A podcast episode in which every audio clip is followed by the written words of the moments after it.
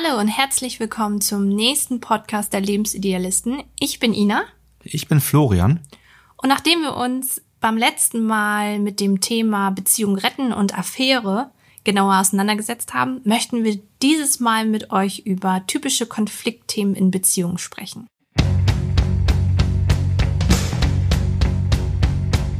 Here's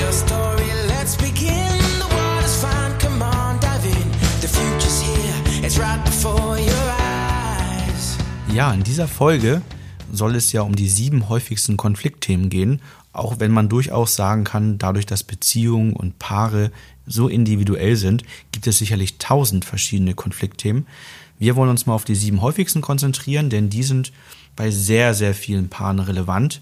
Und ja, wir schauen uns dann an, was macht das mit der Beziehung und warum ist überhaupt dieses Thema ein Thema. Ina startet mal mit dem ersten Thema. Genau, das erste Thema ist Eifersucht und Misstrauen. Das ist ein Thema, was wir sehr häufig bei uns in den Coachings haben. Was macht das mit der Beziehung? Also, wenn ein Part eifersüchtig ist oder starkes Misstrauen hat, dann kann man schon sagen, dass es eine starke Last ist in der Beziehung. Also, dass das den Alltag sehr beeinflusst, dass, ähm, dass ja dadurch, dass es als Impuls immer wieder aufploppt, ne, dass man das Gefühl hat, okay, ich fühle mich unsicher, ist da irgendwas, ähm, verändert sich ein Verhalten, ja, dass es dauerhaft ein Thema ist und damit auch eine starke Last für beide. Und es einfach auch für die Person, die nicht eifersüchtig ist, auch sehr anstrengend ist, weil die Person dauerhaft in einem unterschwelligen Konflikt steht, irgendetwas getan zu haben, was in den meisten Fällen gar nicht so passiert ist. Ja, häufig kommt so ein Gefühl auch auf von zu Unrecht beschuldigt werden. Ja. Weil manchmal hat man da eine vom Wert her tieftreue Person sitzen, die sich aber von Eifersucht konfrontiert sieht und gar nicht weiß, woher kommt denn das und hat nie einen Anlass dazu gegeben, aber trotzdem ist der Partner eifersüchtig, kontrolliert, stellt komische Fragen und das macht immer so ein ja, starkes Misstrauen und die Frage, warum vertraut der Partner mir nicht? Das wird immer auf, auf meistens auf sich selbst bezogen. Ja. Ja, warum ist es da? Also warum gibt es äh, eine Eifersucht oder ein Misstrauen? Unserer Erfahrung nach ist es häufig ein Thema, das aus vorherigen Beziehungen mitgenommen wird. Also kann man sich ganz gut vorstellen, wenn man gerade so vielleicht Anfang Mitte 30 oder in den 40 oder 50ern, da haben die meisten Menschen schon Beziehungen vor sich gehabt und ähm, haben auch erste Erfahrungen gesammelt. Und gar nicht so selten auch mit dem Thema Eifersucht und Misstrauen. Also, dass man im schlechtesten Fall schon mal betrogen worden ist oder einfach auch jemand mit anderen Leuten geschrieben hat. Da gibt es ja ganz viele Ausprägungen noch. Und ja, man ist dann mit dem Thema Eifersucht in Kontakt gekommen, ist, da entstand sozusagen die erste Verletzung, hat sich vielleicht auch in der Beziehung dann getrennt, aber dieses Thema wurde noch nicht gelöst. Und das nimmt man dann mit als Schutzmechanismus in die nächste Beziehung. Weil man natürlich sagt, ich möchte das, was mir in der Beziehung vorher passiert ist, nicht nochmal erleben. Und das speichert sich dann sozusagen im Unterbewusstsein ein. Und das nehmen wir dann mit in die nächste Beziehung und sind dann da sehr vorsichtig. Also das ist nicht so, dass wir von Anfang an vielleicht so ein Verhalten haben, was extrem eifersüchtig ist, sondern dass man das Gefühl hat, okay, ich muss mal länger beobachten.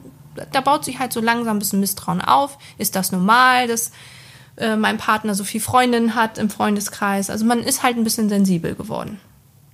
Und der zweite Grund, warum es da ist, kann auch ein ganz anderer sein weiter zurückliegend, zum Beispiel in der Kindheit oder Jugendzeit entstanden, wenn wir mit Geschwistern aufwachsen und äh, unsere Eltern uns als Kinder ungleichmäßig behandeln. Also wenn wir das Gefühl haben, wir bekommen nicht die gleiche Anerkennung, nicht die gleiche Liebe von unseren Eltern wie Schwester oder Bruder, macht das auch etwas in uns.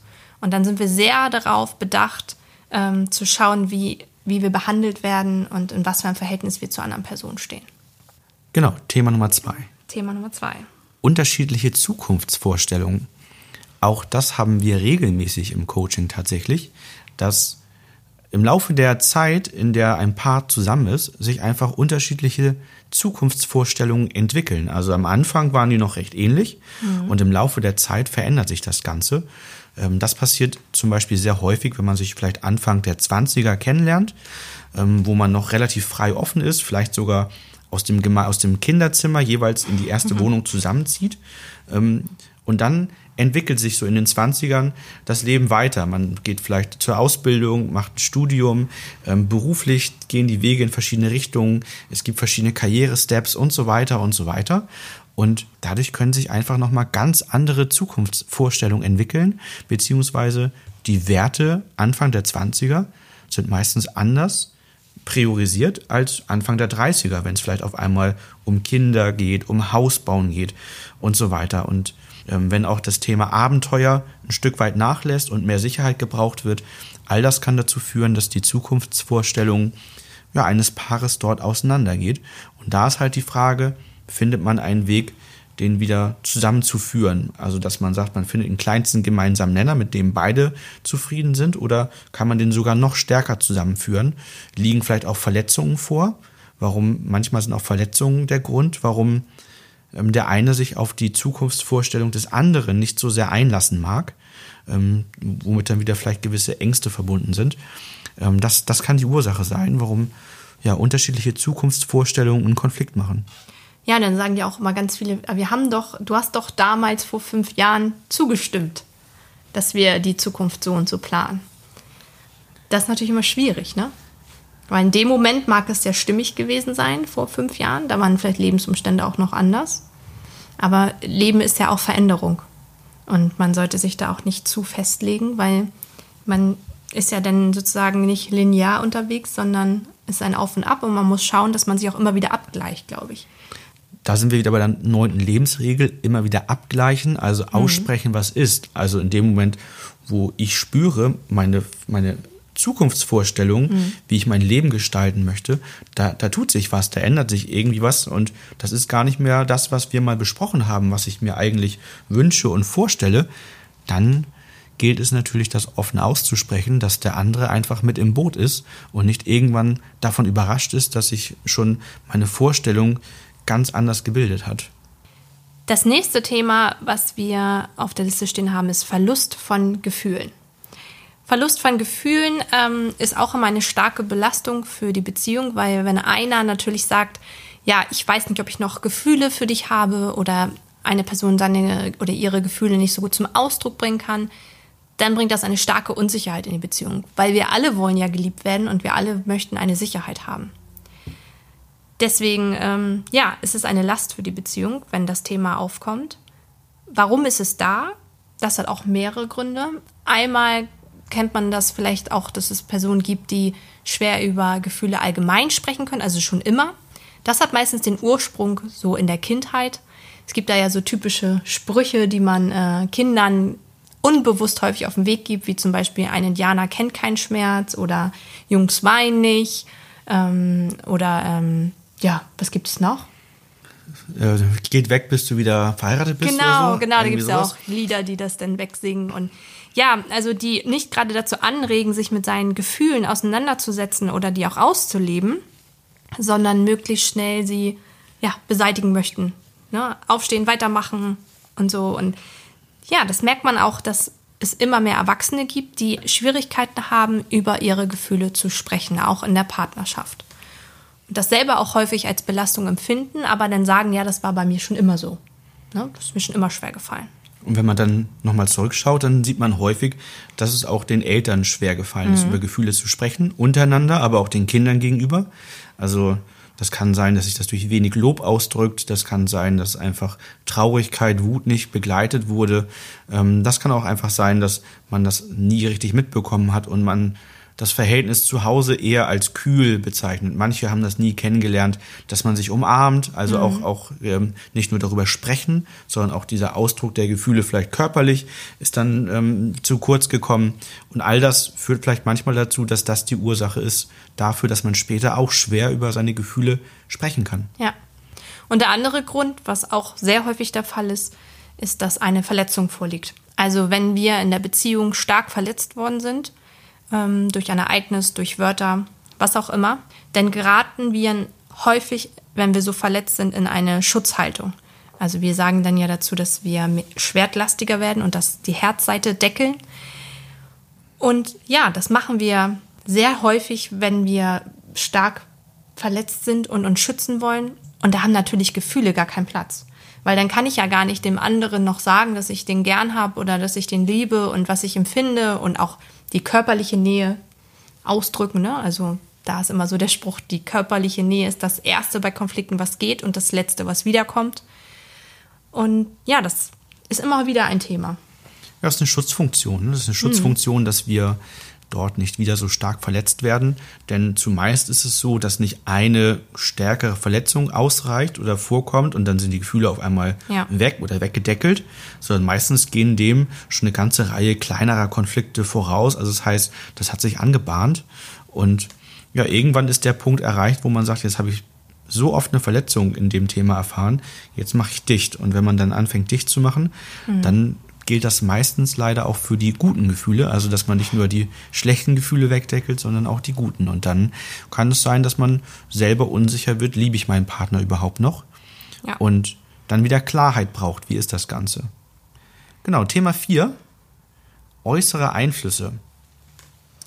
Das haben wir auch sehr gerne im Coaching, ein, ein schwieriges Thema. Ja.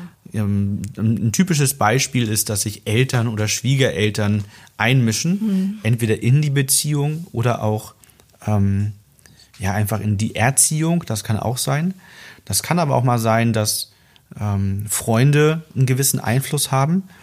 Ähm, zum Beispiel, dass die gewisse Ansichten vertreten, die der Partner nicht gern mag, dass die gewisse Verhaltensweisen haben, die beim Partner ein ungutes Gefühl auslösen und so weiter.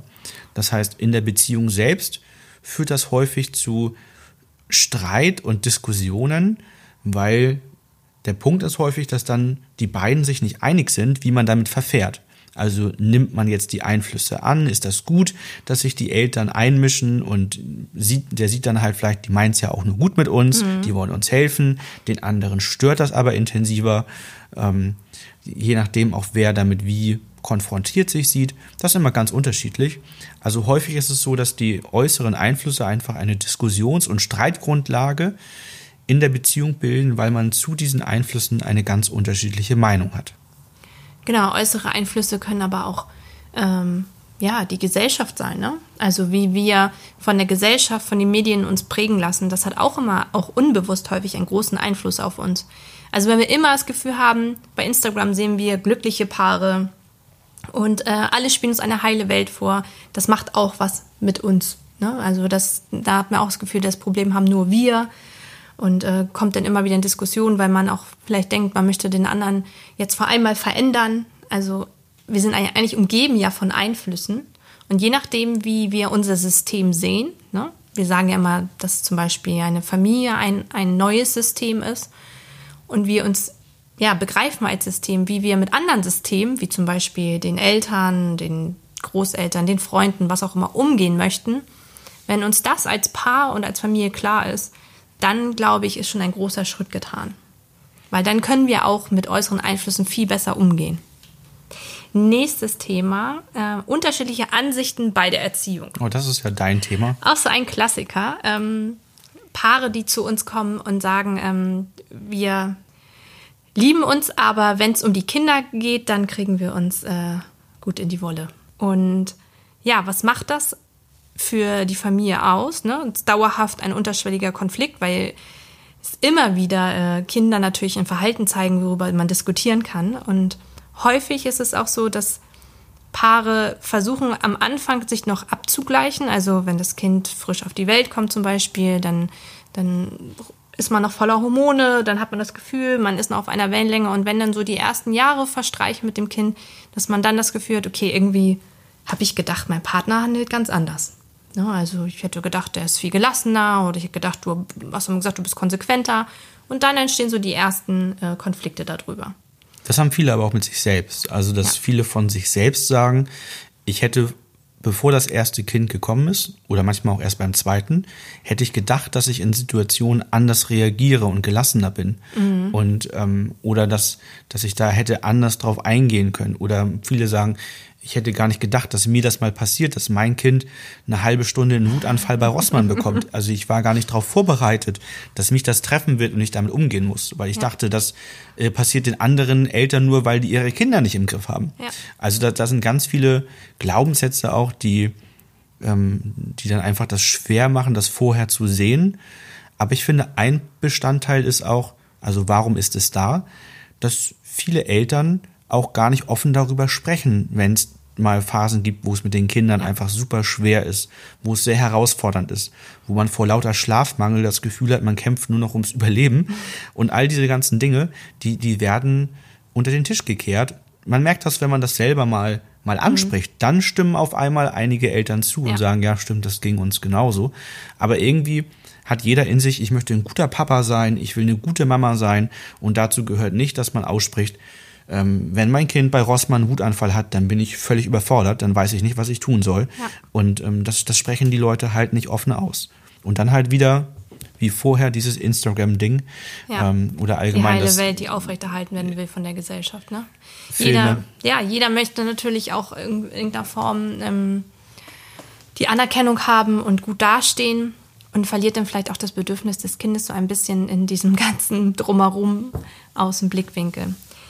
Ähm, unterschiedliche Ansichten bei der Erziehung entstehen natürlich auch schnell, weil wir jeder ja aus einer Familie kommen mit meistens einem ja, präferierten Erziehungsstil. Also äh, ich wurde anders erzogen, als du erzogen worden ist, bist. Und ähm, das ist ja auch völlig normal. Man kann sich vorher abgleichen, und das machen ja auch einige Paare, und erzählen sich darüber, wie sie, wie sie selbst erzogen worden sind und wie sie die Kinder erziehen wollen und so weiter. Aber wenn denn der kleine Wurm da ist und dann äh, das erste Mal richtig wütend wird, ähm, ist es doch nochmal eine neue Herausforderung. Und vielleicht kennt ihr das auch, wenn, ähm, wenn ihr auf dem Spielplatz seid, ähm, dass man selber oftmals sich die Frage stellen sollte, könnte es auch anders sein? Also den Erziehungsstil, den, den ich in dem Moment denke, den ich habe, kann ich ja nicht auf alle Situationen vielleicht anwenden. Also ich hatte mal eine Situation, klassischerweise, ich war mit meinem Sohn, er war damals äh, zweieinhalb unterwegs, äh, war, saß im Buggy und ähm, ich wollte mit ihm in die Stadt gehen und bekam einen Anruf, äh, eine Nachricht, dass ein Familienmitglied ins Krankenhaus eingeliefert worden ist. Und ich musste ganz viel telefonieren, ich musste Florian anrufen, dass er nach Hause kommt, dass er mich ablösen kann und so weiter. Und das war eine sehr belastende Situation. Ich glaube, ich bin so ein bisschen so ein Zombie mit dem Kinderwagen langgelaufen und immer das Telefon an, an, am Ohr gehabt, ne? weil ich den angerufen und den angerufen und ganz viel regeln musste. Und dann kam eine ältere Frau mir entgegen und die Blicke haben eigentlich alles gesagt. Ne? Sie in dem Moment hat sie mich sehr verurteilt, ne? hat, äh, ihr Blick hat gesagt, ach, das arme Kind, die hat die ganze Zeit das Handy am Telefon, kümmert sich gar nicht um das Kind. Sie hätte mich sozusagen in einem Erziehungsstil eigentlich schon verurteilt. Aber könnte es auch anders sein. Ne? Ich hatte in dem Moment einfach eine andere Sorge, einen anderen Schwerpunkt.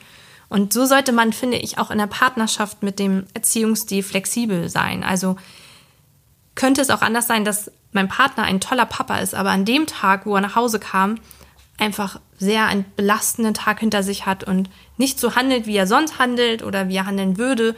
Und bringt es in dem Moment was, wenn ich auch noch meinen Konflikt oben raufsetze? Oder könnte ich vielleicht auch den Blickwinkel wechseln und sagen, okay, wie können wir die Situation jetzt hier ändern? Es ist nicht immer so, wie es scheint. Genau. Sechstes Thema. Beleidigung. Man glaubt gar nicht, wie viel sich Paare beleidigen. Ähm, hätte ich jetzt Verbal. vor über einem Jahr, als wir mit den Paarcoachings und der Paartherapie begonnen, hätte ich jetzt nie gedacht, äh, dass das so ein großes Thema ist, aber doch bei vielen, ja, bei vielen Paaren würde ich nicht sagen, aber bei manchen, einigen. bei manchen Paaren ähm, kommt es dazu und das ist tatsächlich vollkommen unabhängig von der gesellschaftlichen Schicht, von der Ja. Bildung und so weiter, hat damit alles gar nichts zu tun, ähm, sondern ähm, jetzt sind wir schon, warum ist es da eher gelandet? Dann, dann starte ich mal so rum. Warum ist es da? Häufig ist es die Kombination aus Wut und Hilflosigkeit. Also wenn ich das Gefühl habe, ein Verhalten ähm, meines Partners, meiner Partnerin macht mich wütend. Das kann auch sein, dass es nur eine Wut in mir antriggert, die schon aus der Vergangenheit da ist, also ein Muster, was ausgelöst wird.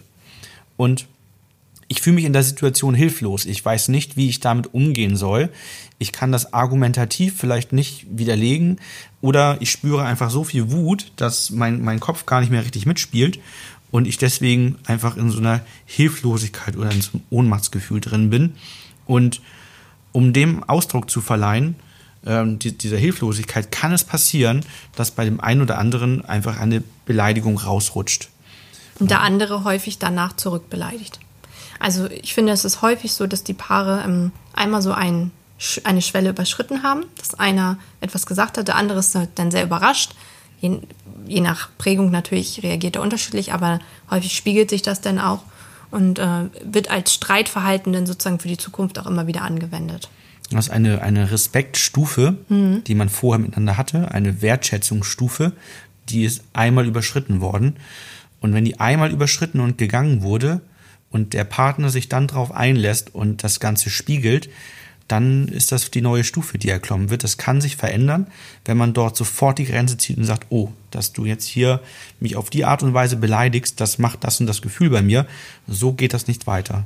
Und dann kann es sein, dass da auch nochmal wieder ein Cut reinkommt. Aber ähm, wenn das erstmal da ist, dann kann man das natürlich im Nachgang bearbeiten, verarbeiten, schauen, woher kommt die ganze Wut, die da ist, um das zu lösen, damit einfach die Beleidigungen einen gar nicht mehr so als Impuls hochschießen, ne? weil die kommen ja als Impulse einfach so angeschossen und in dem Moment, wo wir es ausgesprochen haben, berichten ja auch viele, wenn sie dann runtergekocht sind, Mensch, was habe ich da bloß gesagt? Wie ist das passiert? Ich meinte das gar nicht so. Ja. Und sind selbst überrascht über die Worte, die da gekommen sind. Was macht das? Haben wir eigentlich auch gerade besprochen. Also es macht halt, dass eine neue Stufe der Kommunikation, der eine neue Respekt- und Wertschätzungsstufe ähm, eröffnet wird oder übertreten wird, die vorher einfach nicht da war und die auch zu Recht nicht da war, die aber auf einmal nun ein Thema geworden ist. Und da es ja meistens eher so eine Konfliktspirale ist, in der sich die Konflikte ähm, verhärten, mehr werden, emotional intensiver werden, ist die Chance relativ groß, dass auch die Beleidigungen zunehmen und intensiver werden. Von daher da frühzeitig einen Cut reinbringen. Genau. Das letzte Thema, was wir haben, unterschiedliche Arbeitsverteilung. Wir nennen das immer der Ausgleich von Geben und Nehmen häufig. Ähm, das ist auch ein, bei sehr vielen Paaren ein Thema, gerade bei Familien oder auch bei Paaren, wo beide viel arbeiten. Also, dass es sich für ein oder häufig auch für beide nicht stimmig anfühlt, wie da die Arbeitsverteilung ist. Ne? Und dann, man fängt eigentlich meistens immer erst an aufzurechnen. Das ist immer so ein Indikator dafür, dass etwas nicht stimmig ist, wenn man anfängt aufzurechnen. Also ich sage immer, wenn man anfängt so ein bisschen komisch zu werden und dann sagt, ja, ich habe ja das gemacht und ich habe heute das gemacht und der andere denkt so, ja, warum wird das jetzt aufgezählt? Das ist immer so ein Indikator von, für ich brauche Anerkennung für das, was ich tue.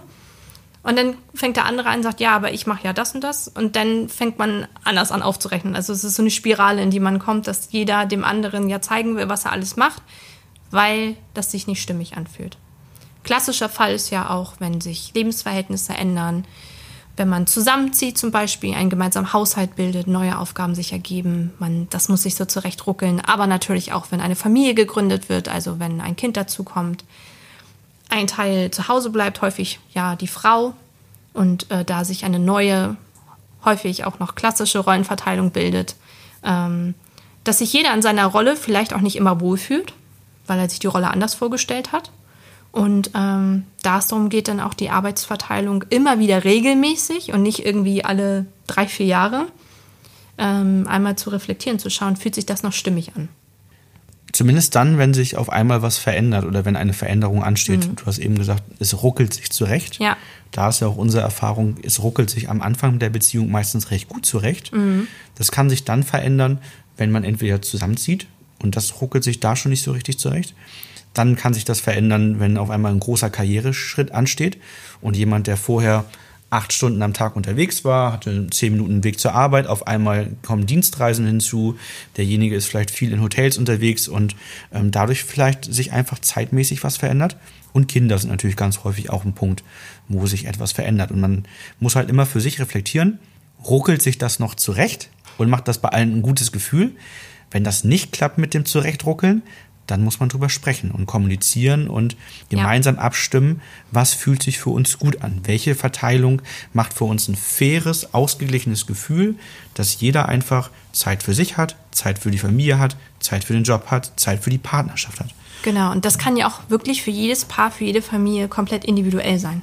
Also da gibt es ja auch verschiedenste Modelle und ich finde auch, so als Impuls, da sollte jeder sich von frei machen, dass irgendetwas nicht geht, weil Hauptsache für die Familie und für das Paar fühlt sich das gut an. Wenn das 90 Prozent der Gesellschaft anders machen, dann ist es ja egal. Hauptsache, man fühlt sich selber mit der Arbeitsverteilung wohl und das fühlt sich gut an. Was ja schon fast ein gutes Schlusswort ist, denn das ist tatsächlich so, es kommt immer aufs eigene Gefühl drauf an. Also womit fühle ich mich wohl, wenn bei beiden ähm, ein super Gefühl ist, bei der Arbeitsverteilung, bei allgemein der Zeiten, Finanzverteilung und so weiter. Ja, auch ein und großes Thema, ne? Die Finanzen. Finanzen, ja. Haben wir hier fast vergessen, ne? Ja. Müssten wir eigentlich Thema 8 draus machen. Ja. Ähm, aber wenn das bei euch ein gutes Gefühl macht, dann lasst euch da von anderen äußeren Einflüssen, da sind wir bei äußeren Einflüssen auch nicht reinreden, vertraut auf euer Gefühl. Denn Konflikte können ganz unterschiedliche Gründe haben, aber wenn etwas bei euch keinen Konflikt macht, dann lasst euch auch von außen keinen Konflikt aufschwatzen. Ja. Das Schöne ist, zu jedem Thema, was wir jetzt angesprochen haben, zu allen sieben Themen, haben wir einen ausführlichen Blogbeitrag in unserem Blog. Und ähm, da haben wir auch nochmal einen intensiven Beispielfall, ganz spannend gemacht, also richtig so als äh, wie so ein WhatsApp-Verlauf quasi, so ein Sprachverlauf. Und, und jeweils, dass wir das Thema analysieren. Was ist da das Thema? Was liegt da zugrunde? Wie ist das entstanden? Und wir auch ausführlich eine Lösung präsentieren. Wie kann so ein Fall denn gelöst werden? Genau, also wenn du jetzt denkst, gerade beim Zuhören, okay, Thema Nummer vier, äußere Einflüsse, da fallen dir gleich deine Schwiegereltern ein und du denkst, okay, das ist bei uns immer ein Dauerthema. Schau gerne mal den Blogbeitrag ähm, und schau dir mal an, was, ob das Beispiel vielleicht ähnlich deinem Beispiel ist und was die Lösung wäre. Haben wir natürlich alles in den Show Notes für euch verlinkt. Ja, schön, dass ihr zugehört habt und Genau. wir hoffen, ihr konntet spannende Impulse mitnehmen. Bis zum nächsten Mal. Bis zum nächsten Mal. Ciao.